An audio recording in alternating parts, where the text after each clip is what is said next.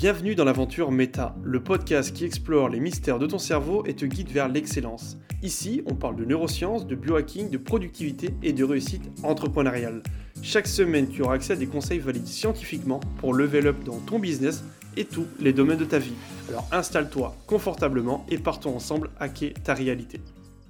Yes, et bah c'est parti, j'espère que tu vas bien et surtout j'espère que tu es en forme. On se retrouve du coup pour le septième épisode de Méta, je t'invite à t'installer confortablement car aujourd'hui on va pas traiter d'un sujet très fun, un sujet euh, un petit peu atypique. Et à la base c'était pas du tout prévu dans les plans et dans le mapping que je m'étais fait sur les épisodes de podcast. Il faut savoir qu'à la base j'anticipe toujours les épisodes qui arrivent euh, les uns à la suite des autres. Et là en fait il m'est arrivé un événement. Dans les précédentes semaines qui a complètement chamboulé mes modèles de pensée et qui a complètement euh, retourné, euh, bah, retourné ma vie complètement. Je vais être transparent avec toi, ça m'a fait euh, une... J'ai pris une giga, giga claque, et si tu veux, j'avais besoin d'en parler. J'avais besoin d'exprimer ce que j'ai ressenti à l'instant T parce que c'était tellement bizarre, tellement retournant que je suis certain qu'aujourd'hui, à travers ce que je vais te partager, ça va aussi t'aider à avancer dans ton business, ton activité, voire peut-être la vie d'une autre vision, ou du moins t'apporter un peu de conscience et de lucidité.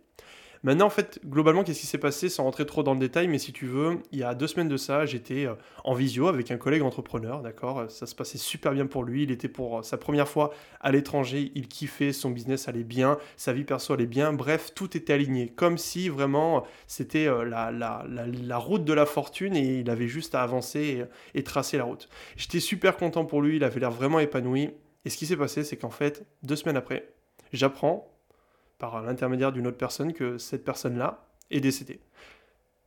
Je ne peux pas te dire à quel point, euh, sur le moment, j'ai eu du mal à comprendre ce qui était en train de m'arriver. C'est-à-dire que tu sais, quand tu es en contact avec une personne et que du jour au lendemain, on te dit qu'il n'est plus là, sur le moment, tu as l'impression, du moins c'est la sensation que j'ai eue, j'avais l'impression vraiment d'être dans un univers parallèle, d'avoir changé complètement de réalité, qui s'était passé une sorte de faille spatio-temporelle, pardon, et je me suis demandé vraiment ce qui était en train de m'arriver, tu vois.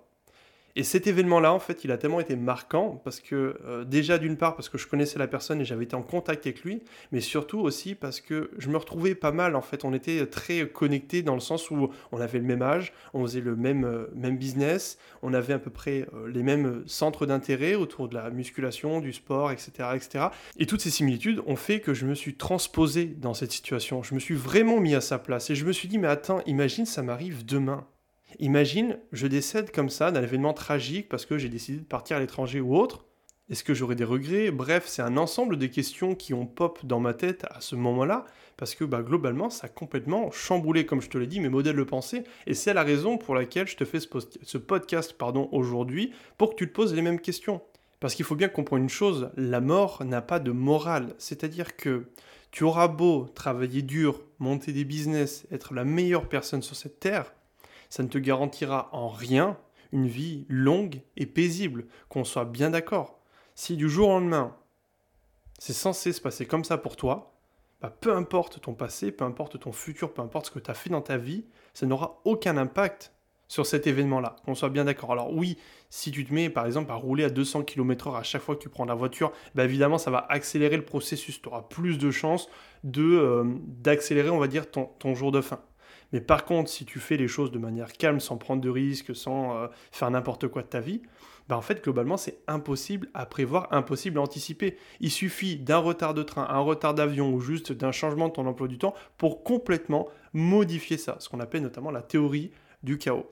Ça, je t'en ai parlé dans un précédent épisode. L'idée, c'est pas de revenir dessus et de redétailler tout ça, mais globalement, pour revenir à cette thématique principale, la mort, elle a suscité depuis bah, le début de la création de l'homme de nombreuses questions, parce que finalement c'est un mystère. Qu'est-ce qu'il y a après la mort, finalement?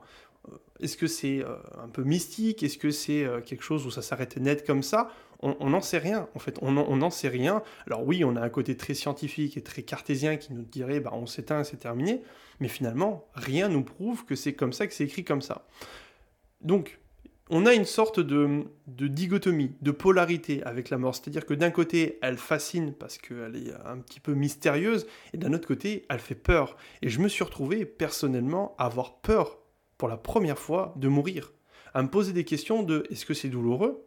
Que devient ma conscience? Bref, il se passe quoi en fait? Et ces questions, j'ai essayé de les d'y répondre tout simplement parce que quand je me pose des questions, j'essaie d'y répondre assez rapidement parce que sinon ça me fait une sorte de boucle mentale et ça pop de temps en temps. Donc j'ai besoin de trouver des réponses pour la mémoire de mon pote et surtout pour ma propre conscience, tu vois.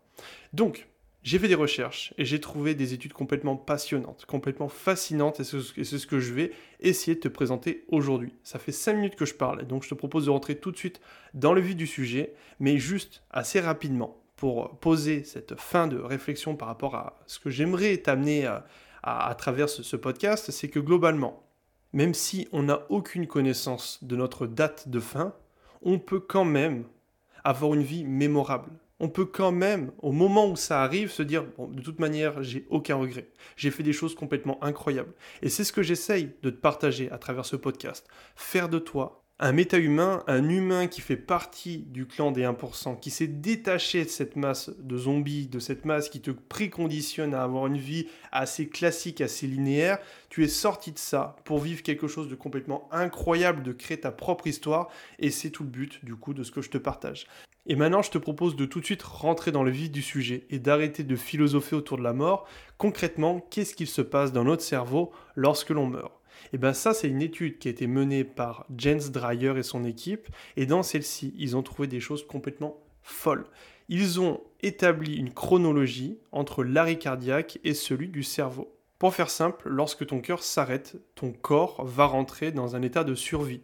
Vu qu'il n'y a plus de sang qui circule, ben globalement en fait, tu n'as plus d'apport en oxygène, tu n'as plus d'apport en énergie, bref, tout ton corps est privé de nutriments. Donc ce qui va se passer, c'est que ton corps va se mettre en, stand-by complet et ton cerveau aussi.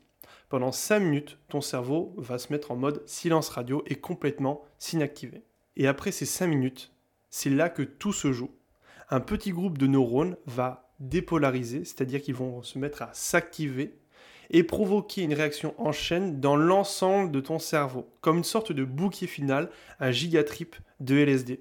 J'aurais tellement aimé te montrer le papier scientifique que j'ai sous les yeux parce que là, vraiment, euh, face à moi, j'ai la chronologie, l'activation du cerveau et c'est fascinant. Si tu veux le voir, si tu veux voir un petit peu cette imagerie, tu m'envoies un petit message sur LinkedIn et Instagram et je t'enverrai tout ça.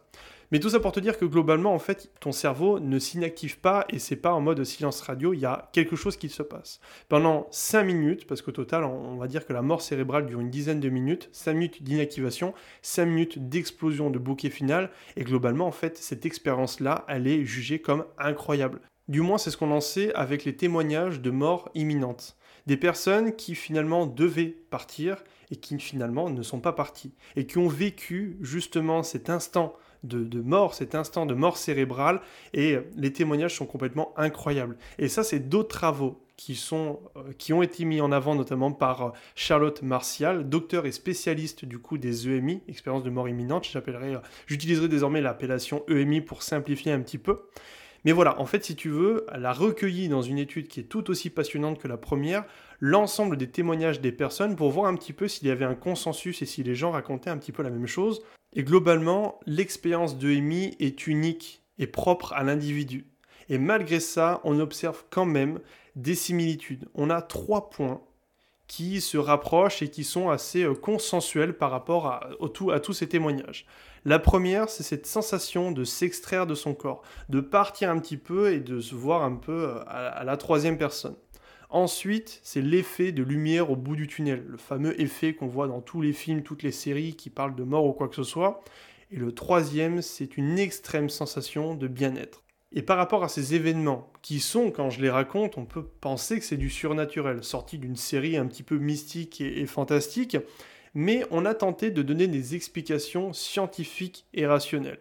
Pour cette sensation de sortie du corps et euh, cet effet vision en tunnel, ça pourrait être expliqué par le simple fait que, étant donné que notre cœur ne joue plus son rôle, c'est-à-dire n'approvisionne plus nos organes en sang, eh ben, ça a provoqué des dettes d'oxygène, notamment au niveau du cerveau, et des dysfonctions dans certaines aires, notamment autour de l'aire du lobe occipital qui intervient dans la vision. Donc, étant donné qu'il y aurait des dysfonctions, ça pourrait induire cet effet tunnel, et au niveau du cortex pariétal droit qui intervient dans la notion du corps dans l'espace. Donc, tu vois, ça pourrait aussi avoir des explications purement neuroscientifiques. Et concernant cette sensation de bien-être qui est mise en avant dans les EMI, et c'est pas juste un état de bien-être classique, c'est vraiment une sensation qui n'a jamais été exprimée auparavant, et eh ben elle pourrait être expliquée potentiellement avec une libération d'un ensemble de neurotransmetteurs, d'opioïdes, et ce cocktail induirait finalement un état d'apaisement ultime et de bien-être.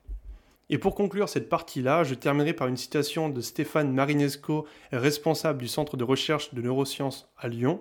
La mort ne se déploie pas dans un silence cognitif, mais dans une longue et fabuleuse explosion. Donc au final, même si la mort peut sembler cruelle et injuste, elle nous offre peut-être, pour notre dernière fois, une expérience unique et mémorable. Merci à toi d'avoir écouté ce podcast et j'espère qu'il t'a intéressé. Du moins moi, c'est un épisode qui m'a vraiment passionné, qui m'a permis de me poser et de répondre à beaucoup de questions que j'avais. C'est vrai que les expériences de mort imminente, c'est quelque chose que je n'avais pas spécifiquement investigué jusqu'à présent. J'espère surtout que ça t'a permis de répondre à certaines de tes questions et te permettre surtout de te poser de bonnes questions sur comment tu vas décider à partir de maintenant, de cet instant, des derniers jours que tu vas mener sur cette terre et comment tu vas impacter ton mode de vie. Je te souhaite en tout cas une bonne journée, une bonne soirée. On se retrouve dans un prochain épisode. D'ici là, bosse bien. À la prochaine. Ciao.